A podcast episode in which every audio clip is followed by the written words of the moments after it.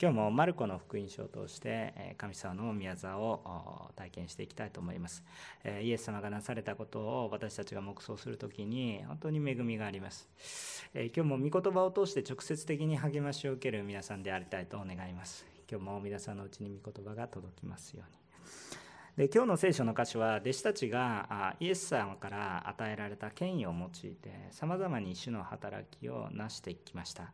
あその起こった後にまたこの有名な5つのパンと2匹の魚から男だけで5000人の人に食べ物が配られるというような出来事が記されています。今日は私たちは何を黙想したいか主に従った時主の御言葉に従った時に私たちを通しても主が表される偉大な働きが起こってくるんだということを黙想し恵みを受けていきたいと思います、えー、今日もいつものように3つのポイントでお話をしたいと思います。えーと、まず最初第1番目ですけれども、えー、寂しいところを大切にしましょう。寂しいところを大切にするっていうことですね。今日の本文の30節から31節をちょっとお読みしたいと思います。このように書いてございました。さて、人たちはイエスのもとに集まり、自分たちがしたことを教えたことを残らずイエスに報告した。するとイエスは彼らに言われた。さあ、あなた方だけで寂しいところへ行ってしばらく休みなさい。出入りする人が多くて、食事をとる時間さえなかったからである。さあこれまでのところで弟子たちはどのようにしましたか、まあ、先週ヨハネの、バプテスマのヨハネの話もありましたけれどもそれ以前どういうことでしたかというと、え、イエス様の権威悪霊を追い出すような権威を与えられた弟子たちがイエス様の教えのままに従って、え、多くの人々に仕えたところ、え、神様の癒しとかあ本当に悔い改めとか、えそういうことがたくさん起こったということがありました。その恵みをイエス様に報告して分かち合って喜びに満たされていたというようなところがあったわけですね、でそれが報告されたわけなんですけれどもその時にイエス様が弟子たちにはどういうふうに進めたのかというと寂しいところに行きなさいと言ったわけです。でこの聖書のこの流れの中で一つやっぱり重要なところは休む間もなくずっと働いていて食事も取ることができず働き詰めだったので休みなさいということですね。まず第一に重要なことは寂しいところに行くっていうことは私たちにも休むことが必要ですよ。人間の力だけで全部することはできません。人間の力で走り続けると倒れてしまいます。ですから休むことが大切なことですね、えーしかしもう一つですねあの私たちを覚えたいことがあります。イエス様ご自身も寂しいところをかなり大切にされていたんですね、えー、それは一体どういうことか。まあよく韓国の蒼天祈祷でね どうして蒼天祈祷が始まったかなってよく引用されますけれどもやはり朝寂しいところに行かれるんです。イエス様はいつも人に囲まれていましたけど寂しいところを大切にしました。寂しいところに行って一人黄昏なさいと言ってるわけではなくそこで一体何をするのかっていうと神様との交わりを持つ、え安息の中で私たちは主との関係がまず大切です。人ばかりに会っていても人に会うことは重要なことです。使わされて会うことが重要ですが神様との関係が本当に重要なことです。確かに食事をとって休みなさいということは一つのこの示唆として与えられるものですが一方でもう一つここには明確には現れていないが大切なことは何か。それは神様との関係性が本当に私たちの中で欠けることがないようにすべきですよ。寂しいところ人に囲まれていて、ああ、よくやりましたね、素晴らしいですね、というふうな交わりは確かに私の心を喜ばせるし、自分にも達成感があると思います。しかし、その達成感は、確かに神様からの恵みであり、祝福であるんですけれども、ただそればっかりに浸り続けていると、私たちの心は弱いもので、自分たちが成し遂げた。ついつい自分たちが成し遂げたというふうな傲慢さの罪に陥りそうです、えー、私たちの教会が成していることっていうのは私たちがやっていることで私たちがすごいんだっていうのをやめたいと思いますね。神様が成してくださっていることです。ですから私たちが誇るのは神様であって私たちを。けれども私たちはやっぱり人に影響を受けるものです。それは自然なことです。しか従ってずっと私たちは愛されないといけないので頑張りましたね。神様からも頑張りましたね。周りの人から頑張りました。でそういうふうな励ましと慰めを受けることは必要ですけれども。しかし必要以上にその中に入って越になっていてはダメで栄光は神様に返すんです。ですから私の体を隠すということは非常に重要なことだと思います。また神様との交わりを持っていくということです、えー、弟子たちは主に言われた言われた通りにしました。従いました。しかし弟子たちが癒せたわけではないですね、えー、主の与えられた権威が働いて、えー、そこで癒しが起こり悔い改めが起こった。唯一褒められることは従ったということですね。しかし、えー、癒すのも神救うのも主。そういうことをですね私たちが忘れないようにするためにはやはりもう一度寂しいところに行ってなぜこのようなことを主がなされてきましたか？神様の憐れみのゆうですね。なぜ私を用いてくださいましたか？それは神様が私を憐れんで用いて道路者としての恵みを与えてくださったな。そのような謙遜な思い、そのようなことが非常に大切なことです。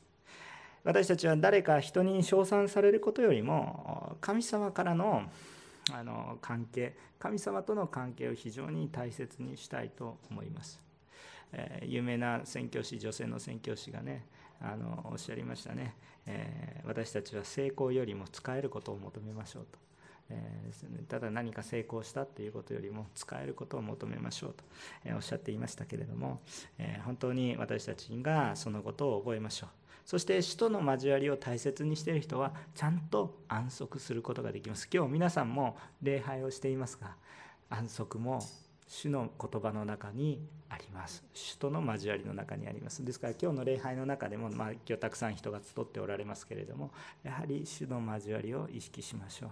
皆さん一人で本当に寂しいところでありますけれども祈る、え、また交わる、え、こういうことを当に大切にしていきましょう神様との交わりがあるならば私たちは疲れることなくちゃんと休む時間が与えられそれと同時に傲慢さからも守られていくということです。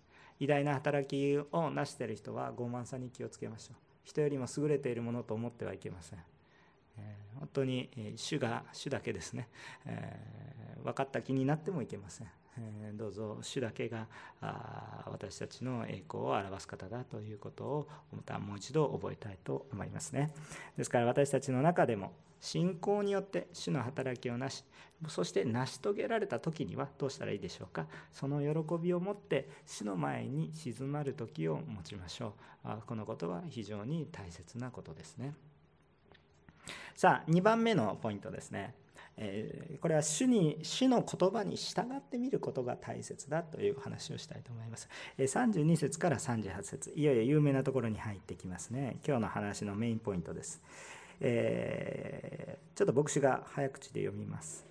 そこで彼らは自分たちだけで船に乗り寂しいところに行った。ところが多くの人々が彼らが出ていくのを見てそれと気づきどの町からもそこへ徒歩で駆けつけて彼らよりも先に着いた。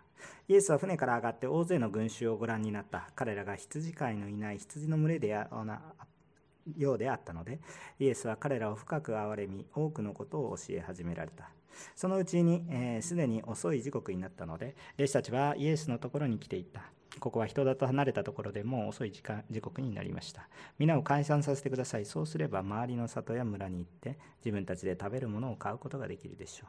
するとイエスは答えられた。あなた方があの人たちに食べるものをあげなさい。弟子たちは言った。私たちが出かけて行って200デナリのパンを買い、彼らに食べさせるのですかイエスは彼らに言われた。パンはいくつありますか行って見てきなさい。彼らは確かめてきていった。5つです。それに、えー、魚が2匹あります。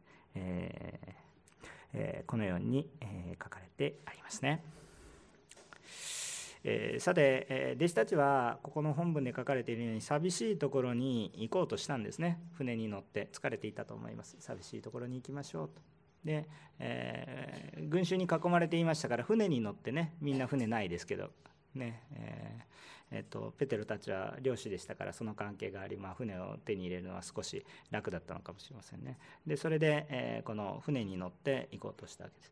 しかし当時の船っていうのは、まあ、あのそんなに早くエンジンがついてるわけじゃないですから陸ちょっと人を避けるために動いたところでこう走ってる方が早いんですよね。歩いてる方が早いわけですよ、えー、そして人々はですねもう終わったって言われてもですね、えー、こう求めが非常にたくさんあってですねもう先回りして待ち構えてしまったと。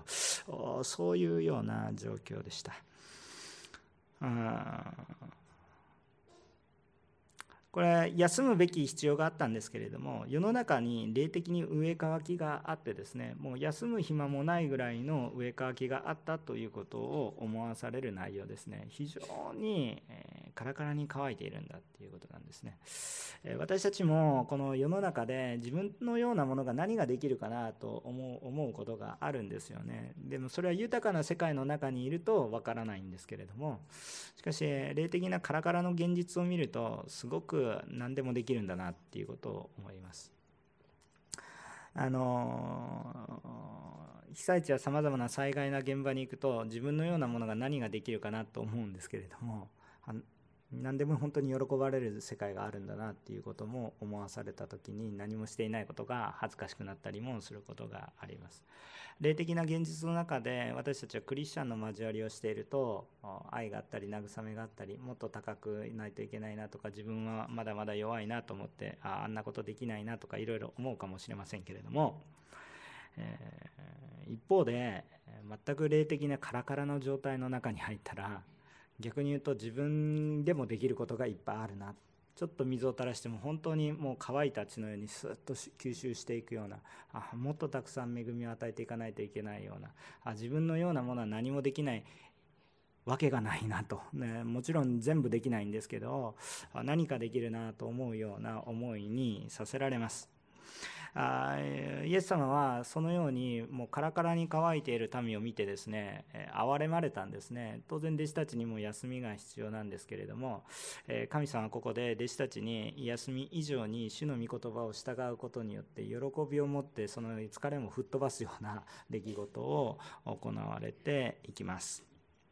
休みは必要ですよ、さっきから言ってるように、あの休まず働き続けて、神様との関係が崩れていってしまってはいけないんですけれども、えー、時には主が動かれる時は休みの時であったとしても主の御言葉に満たされた方が元気になるっていうことがよくありますね。え、体だけ休んでいても元気じゃなくなることがあるんですよ。で皆さんねあのよく月曜日になんか仕事行く気なくなる人がいるっていう話をするんですけど大体休んでるのに疲れる人がいるんですね。皆さんどうですかね、えっと、クリスチャンはそういう人ちょっと少ないんです。なんでかっていうと休みの日にあんま休んでない。あの、えーと休んではいるんですよ。休んではいるんですけれどもなんでそうなるかって言ったらいつものリズムが崩れるそうです。毎朝もう7時に家に出てる人がですね、えー、土日はですね、まあ、土日はゆっくり休みましょうって言ってですね昼ぐらいに起きますよね。例えばそういうふうにするとリズムが崩れるので余計体のバランスが崩れてしんどくなると。実際はちゃんと7時に起きてちょっと散歩ぐらいした方が体の疲れは取れるというようなお話があったりするように、えー、休んでもですね、えー、疲れが取れない時ってよくあります。私も愚かなものだったのでですねもう大学生ぐらいの時はもう一日中休みの時は一日中寝ます。いや時にはちょっと学校サボって寝ますとかいう時もありましたけれどもまあ心が揺れる時期ですね。そういうことあったと思います。でもその時一日中寝てるのにもかかわらず心はどうですかって戦っててね。全然休まらない。むしろなんかもうなんかもう何やってんのかなみたいな感じでね、えー、そういう時がありました。皆さんどうですかね？私もそんなことありましたけどね。あの皆さんはどうでしょうか？あ休んでいても全然休まらない。むしろ疲れるなんていうことがありますね。私は寝て疲れる寝疲れなんとかなんとかかんとかもうわけわからんこと言ってましたけれども、えー、どうぞですね。皆さんの中にもまあそういうことを経験するんじゃないでしょうかイエスさんは休みを与えようとされましたけれども、まあ、その状況が許さなかったということです。しかし、その時にただ休んで、えー、この休む時も結局、首都の交わりですよね。結局、首都の交わり。でも、この時に主との交わってる時私たち休むんですよ心の中に喜びがありでももっと素晴らしい主の働きを通して弟子たちの疲れを吹っ飛ばすようなそのようなあの恵みをイエス様が与えてくださったなというふうに理解するとよろしいかなと思います。イエス様は憐れみを注がれました。本当にイエス様は死を求めてくるものに不平等ではありません。あの金曜日の礼拝で少しお話をしましたけれども、えー、私たちはエコひいきしない愛が必要ですよっていうことなんですけどそのエコひいきしないというのはもうただただ平等に全部一緒っていうことじゃなくてイエス様に出会うことを妨げてはいけません。こう神様のところに来ることをね、妨げないっていうことですね。憐れみを注ぐ。会えないような人をちゃんと合わせてあげるっていうことですね。イエス様はこの憐れみを注がれましたよで多くの人に、えこのお話をこう日が暮れるまで ましたというわけですね。しかしこのあまりにもイエス様の恵みが深かったので、えー、すごく良い時間になってしまいました。それは夕暮れ時になってきてしまって、えー、どうにかして食べ物を確保していかないといけないというような状況になりました。まあもちろん人間ですね1食ぐらい食べなかったからといって死ぬわけではないですし、えー、大丈夫なんですけれども彼らが食べることができなくて集まっていた人ではなくて別の意味で集まっていた人たちなので1食ぐらいは大丈夫ですしそれぞれ大人ですからからそれぞれのことできますよということだと思います。だから弟子たちもそうですねって言ったんですけれどもイエス様はあなたたちで食べ物を与えなさいと言われたんですね。えー、まあ、そこに集まっていたのは後ほどこの50人100人のグループに集まりますので人数が把握しやすくなってはっきりと男だけで5,000人程度いたということが記されているわけですけれどもあこれは大変なことですね。まあ、すごい数です。5000人のホールっていうところで私たち集会したことありますね。2017年に東京でラブソナタをしましたけど、その時の収容人数が5000人ですよね。皆さん、この5000人に弁当を配るって言ったら、まあ、いいお金になりますね。えーえー、そもそもいいお金になるだけじゃなくて、そもそもどっから調達するの、お金があってもどっから調達するの、どうやって配るの？っていうような、そういう問題が現実的にはあります。非常に難しいですですよね。えー、急に今アイディアはいいですよあなたたちで与えなさいそうしてあげたいな憐れんであげたいなもてなしてあげたいな気持ちはあってもですね現実的にはまあ、まあ、不可能ですね。えー、ですからイエス様は正直不可能なことをおっしゃったわけです。えーでこういうことっていうのはもともと綿密に計画をしないとできないことですね。今ラブソナタ宮崎で今1000名ぐらいの奉仕の計画をしていますけどもこれやっぱり1年ぐらいかけてやっぱり準備してるんですね。食事のことも考えていろいろ準備していますよ。でそういうことを考えるといやこんなことっていうのはまあ今の今できるようなことではない。アイデアはいいけど不可能ですよということなんですね。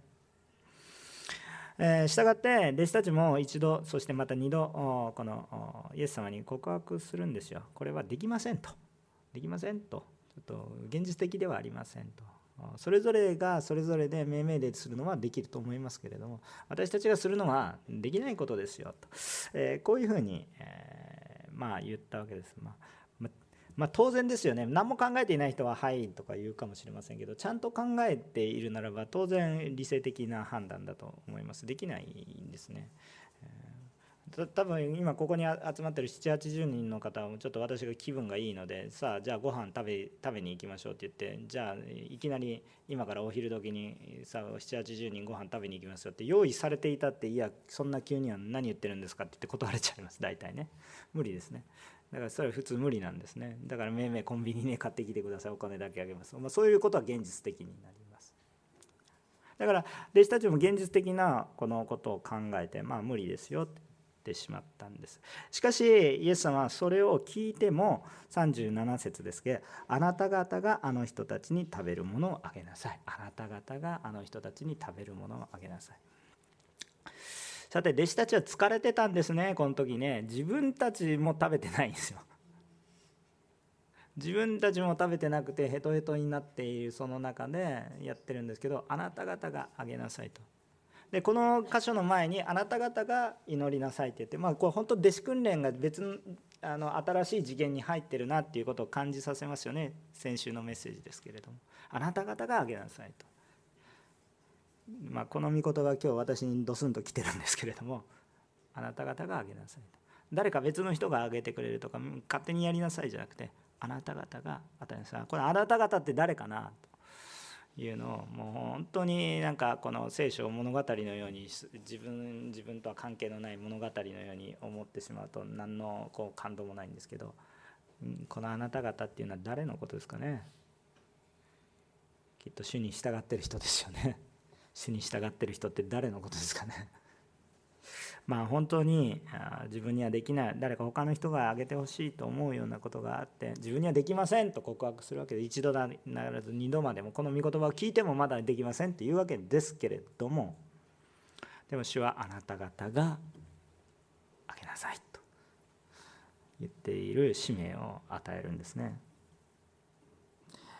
さできないできないと言っているのではなくて困ってしまいますがじゃあ今どうするのかっていうことを神様が打開策をくださいますしまた別の聖書の箇所ではこの弟子の一人がですねもう何も考えずにこの少年の弁当をくすねてきてというか同意を得たと思いますけれども、えまああんまり考えてなくて持ってくるわけです。ナンセンスな話をします。5つのパンと2匹の魚ですと、ナンセンスですよね。もう焼け石に水といいますか。まあこれ全く役に立たない状況自分たちの目の前だって弟子たちもご飯食べれてないんですから自分たち食べるものもない、えー、だから誰かのところに行けるかじ。ゃあ目の前にあるのは5つのパンと2匹の魚。他の人たちもそんな夕飯食べるなんて考えてないから。ただただイエス様を追ってきてるだけですから。うん、全然用意されてない。パッと目の前にあるのは5つのパンと2匹の魚が捧げられました。けれども結果はどうなりましたかっていうと5,000人の男だけで5,000人が食べそして、十分すぎるほどに余ったということですね。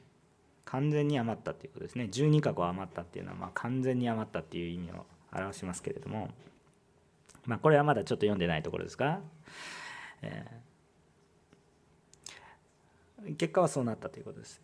で私たちは自分で判断してできないって考えるんです。人間の限界の中で。まあでも神様次元が違うので無から有を起こされる方なのでえ6日間で全てを想像された方。次元が違うんですよね。だからあのまあ、不可能を可能にされる方なんだということを信じると、まあ、これは理解しやすいかな人間的な私たちの次元自分たちの考え方にとどまっていると難しいですけど言葉だけで6日間で全世界を作られた神様を覚えるならば、えパンを起こすことは容易ないことだあの容易なことだと、え造作もないことだということが分かると思います。で結果としてこれは人の努力っていうことではありませんね。主ご自身の働きによって全ての人が満ち足りたっていうことが記されています。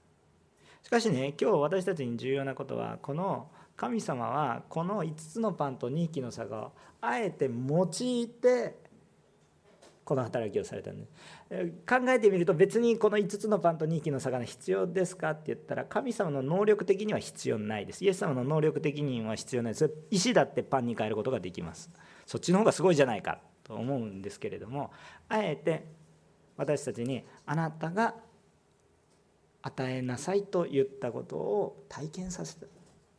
5つのパンと2匹の魚を通して私たちに参加させてくださったわけですね。それを分けていくのも私たちです。だから一体何かっていうともう神様の御言葉があるんだけどもう初めから無理無理無理無理無理とやってしまうのではなくてまあ無理は分かってるけどまずやってみる。まずやってみる。御言葉だから従ってみる。御言葉だからやってみましょう。今20周年の記念誌をやっていますけどあの網を投げるところを御言葉に選んでますね。お言葉ですからやってみましょう。深みに網を投げる。魚いないけど網を投げている。人間的に考えたら無理だと分かっているんですけれども御言葉が与えられたのでやってみる、まあ、その結果苦しむこともあるかもしれませんが今回の場合においては本当に神様苦しむことなく本当に恵みを与えてくださるそのような励ましを私たちに弱いからですねすぐ答えてくださる。まあ信仰が強かったらもうちょっと苦しむかもしれませんがあもっと結果は良いかもしれませんね。でも本当に、えこのような食べる恵み肉体的に生かされる恵みを体験していきます。ですから私たち重要なことはまず御言葉あなた方があげなさいと言われた御言葉にまず従おうとして自分たちのできる。もう焼け石に水です。もうこの全体のことを考えたら焼け石に水です。日本全国の福音ののためにって言って私たちが今回伝道集会して1人2人救われましたものすごく大きいことですけれど全世界の人を救うなんてなんか言ってるビジョンと全然レベルが違うんですけどまずやる。まず伝えてみる。やってみる。ご飯与えてみる。文字通りご飯与えてみる。えー、なんかあだこうだ言う前にまず従ってみましょう。その後でいろいろね悩みましょうね。まず従ってみる。そのところに主がどのようになされるのかっていうことを私たちが体験していきたいと思いますね。これが私たちの中にある恵みなんだということです。そして3番目のポイントですね。えっと、ちょっと振り返りますと1番目は静まること主との関係が大切ですよ。2番目はその関係性の中で主に従いましょう。たとえ静まることができなくても主に従ってみるっていうことですね、えー、その中に平安があります。一度その中に喜びがあります。その中に不思議があります、えー、そして3番目のことですけれども主私たちは主の前に捧げられ裂かれ配られる時にあふれる恵みを体験します。ちょっと何言ってるか分かりにくいと思いますけどメッセージ聞くと分かります。私たちは主の前に今捧げられ裂かれ配られる時に恵みがあふれます。39節から44節をお読みしたいと思います。するとイエスは皆に組を分けて青草の上に座らせるように弟子たちに命じられた。人々は100人ずつあるいは50人ずつまとまって座った。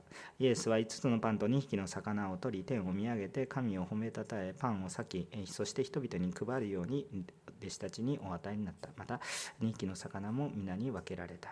彼らは皆食べて満腹した。そしてパン切れを12の籠いっぱいに集め魚の残りも集めた。パンを食べたのは男が5000人であった。アメン。感謝いたします。えー、総門先生すいませんがちょっとお水を持っていただいてもよろしいですか？コップ1杯で構いませんのでお水をお願いします。えっと39節から44節なんですがここであの5つのパンと2匹の魚が配られていくわけなんですけどその過程がすごく大切です。ここ私たち非常に注目するべき内容です。今日これだけメッセージしてもいいかなとこの短い箇所だけで1時間ぐらい話せるぐらいのメッセージができると思うんですけれども今日はダイジェストかなと思います。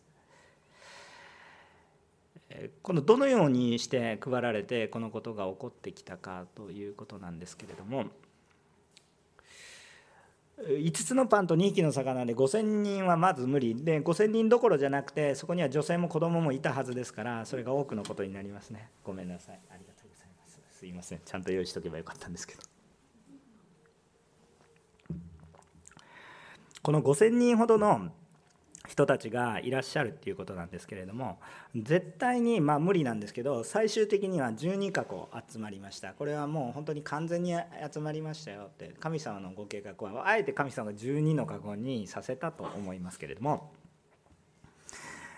ここで注目したいのはその過程。イエス様がなされた分け方ですね、えー、注目したいことは3つあるんですがえこれはいわゆる生産式のようであり、まあ、福音、えー、十字架と復活そしてそれを配っていく宣教のようなものでありまた私たちの姿まるで洗礼を受けていく私たちの姿にも重なるものがあります。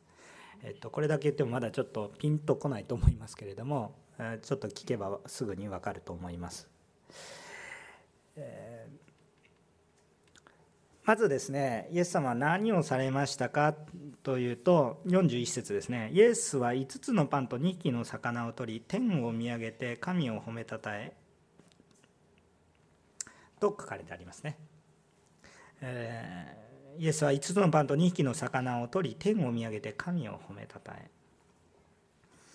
えー、まず第1番目のポイントは 主の前に祝福を受けるということです。主の前に祝福を受ける。主の前に出る。主の前に祝福。捧げられたものが主の前に祝福を受ける。これはイエス様の姿に重なります。イエス様もあの交渉外主の働きをする前に洗礼を受けこれは私の愛する言葉を受け祝福を受けますね。主の前に祝福を受けます。主からの恵みをたくさん受けます。主の前に捧げる。主の前に整えられる。主の前に備えられるってことです。祝福を受けます。このパンたちもそうですね。パンと魚もそうですね。主の前に。象徴的な出来事です。私たちもどうですか？洗礼式などを通して主から祝福を受けます。こうあなた愛されていますよ。本当に神様からの愛と恵みのそのような時間です。しかし本当の恵みが起こるのはこれでとどまらないということですね。まずでも第一段階はまず祝福を受けます。先ほども言ったように静まる時が必要です。祝福を受けます。神様からの豊かな愛を感じていく時が必要。しかし続きをいきます。2番目です。パンを裂きます。パンを裂く。パンを裂きます。パンパンをそのまま配るんじゃなくて裂ける裂く裂くんですね。なんでパンを裂くのか。これは砕かれることを意味します。砕かれることを意味します。あイエス様も砕かれましたね。あもちろん生きている時のイエス様も砕かれましたね。それはあの、まあ、イエス様の罪人でかたくななわけではないですけど試練に遭われましたね。こう誘惑に遭うそれはまあ打ち砕かれるわけですけれども苦しみを通られますよね。でももっと言うならば十字架の苦しみを受け肉が本当に引き裂かれますよね。じゃあ私たちにとってはどういうことか。私たちも洗礼を受け祝福されます。では祝福されてそれでいいかっていうと神様からの祝福を受けた途端私たちの傲慢性や罪がもっと示されて私たちの愚かさが示されて私たちは砕かれるんです。そこを通る通るんです私たち。砕かれるんです。自分のやり方ではなくて神様のやり方。自分の思いではなく主の思い。自分の思いは固いけれども柔らかくされもしくは砕かれて細かくされてそして神様の形に変えられていく。裂かれる。私たちが生まれながらの自分の考えに凝り固まっているのではなく神様それを愚かにさせそして私たちは砕かれるということです。裂く。私たちは裂く。自分の形がそのままでいくのではなく自分が裂かれる。砕かれる。謙遜にさせられる。この時は痛いですね。悲しい。苦しみを通ります。愛のなさを感じます。自分は咲きたくない。分け与えたくない。自分のものは自分のもの。でもこれ裂かれる時に砕かれる時に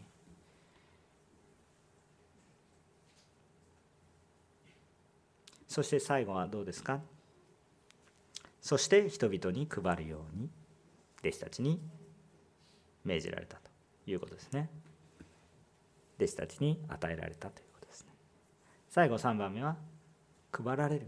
配られるということです。分かち合うというイエス様を考えてみるとイエス様の福音を伝える。多くの人に主が裂かれたのは私たちが生きるため。と伝えることですよね。でまた私たちもそうですね。私たちも配られていく。砕かれて裂かれて。これは分裂するっていう意味じゃないでしょ。喧嘩別れするっていうことで主の恵みの中で砕かれて配られていく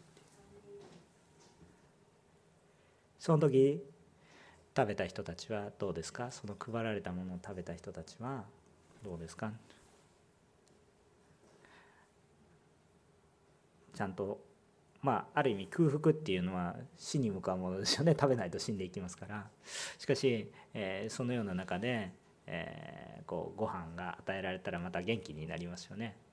これは一体何を表すかっていうとやっぱり命を得ていくっていうことになりますね。非常にこれはなんかわあなんかすごい奇跡が起こったなっていうだけの話じゃなくて私たちにとって霊的な恵みを示唆するものです、えー、霊的な恵みって何かって言ったら永遠の命を示唆するものです。主を打ち破ること。祝福の通路。私たちの信仰生活がどうあるべきかっていうのを示しています。私たちの信仰生活には使命がありますよ。御言葉はその使命を思い出させますと。そしてそれはまず神様の前に出て今のように礼拝礼拝のようにまず神様のように出ます。しかしこの礼拝の中で私たちは砕かれる。そして配られていくでしょ。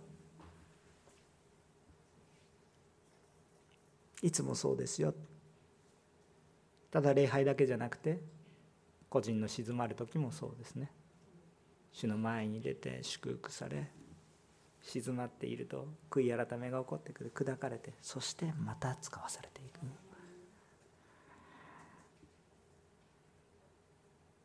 イエス様がされたように私たちもするんだと。いうことなんですね。長い話を本当に短くして伝わってるかなと思うんですが。ですから最初は役に立たないようなものだったでしょ。